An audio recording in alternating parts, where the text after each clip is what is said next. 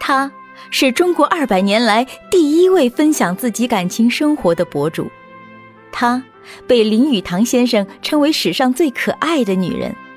这是一部经世流传的爱情故事，被读者盛赞为最理想的婚姻的样子。究竟是怎样的一段朴实动人的感情经历？欢迎收听沈复著作、艾茉莉演播的晚清自传体散文联播《浮生六记》白话版。野趣一搬到仓米巷后，我把我们住的那座楼取名为冰香阁，即含云的名字。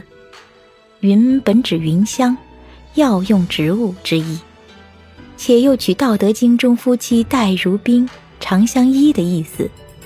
可是新居院窄墙高，房场仅少，只是院子后面通往藏书阁有一间厢房，其窗子对着后面的陆家废园。园子里虽然有假山池塘，但因无人照料打理，略显荒凉。故云和我时常怀念沧浪阁的风景。有一个老婆婆住在金母桥东，更向偏北的地方。屋子周围围绕着菜圃，篱笆做门，门外有一个池塘，花光树影，错落篱边。原此地是元末张士诚王府，后废弃。西侧屋子数次被毁，瓦砾。堆成小山，登上去可以眺望远方。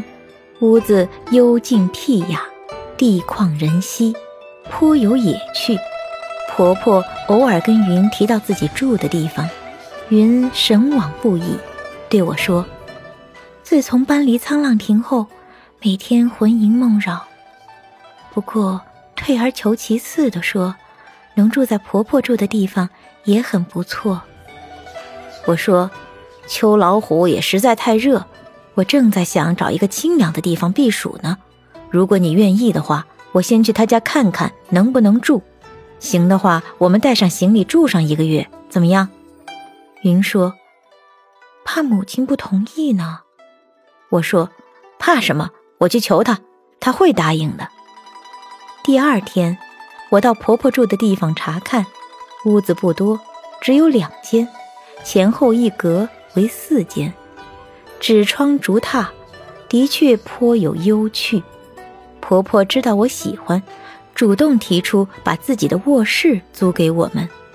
房间墙壁有点脏，我便差人用白纸糊上，顷刻房间焕然一新。我很满意，于是回家向母亲征得同意后，带着云住到这里。屋子地处僻静。邻居也就婆婆老夫妻两个人，以种瓜果蔬菜、养池塘里的鱼为生。两老淳朴真诚，邻里关系和睦。我和云夫妻两人住到这里避暑，他们经常过来串门，还送来自己钓的鱼和种的蔬果。我想拿点钱给他们，也不肯接受。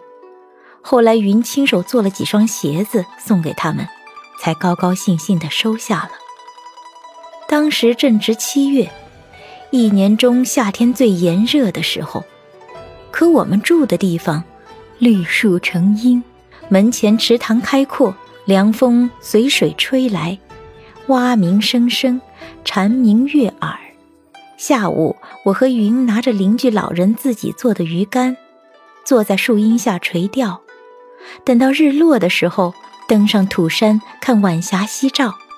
有次兴致来了，我还随口吟诵出一句：“受云吞落日，宫月谈流星。”等到傍晚，月亮出来的时候，虫声四起，便把竹榻放在篱笆下。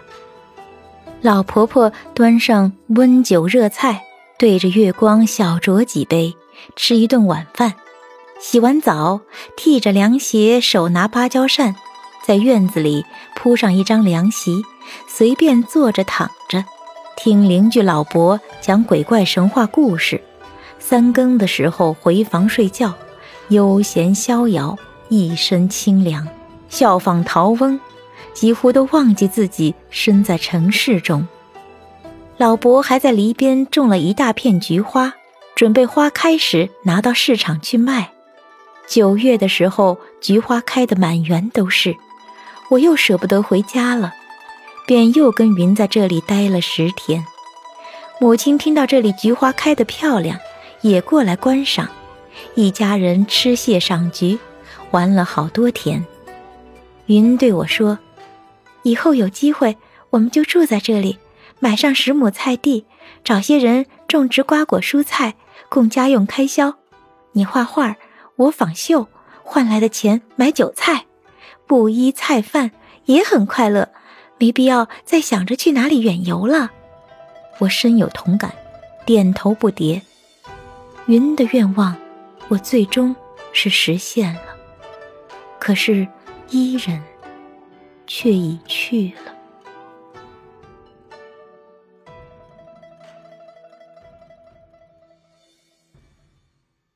本集播讲到此结束，感谢您的订阅与收听。喜欢本作品就请关注主播艾茉莉，还有订阅、评论、点赞，一键三连。我们下集见。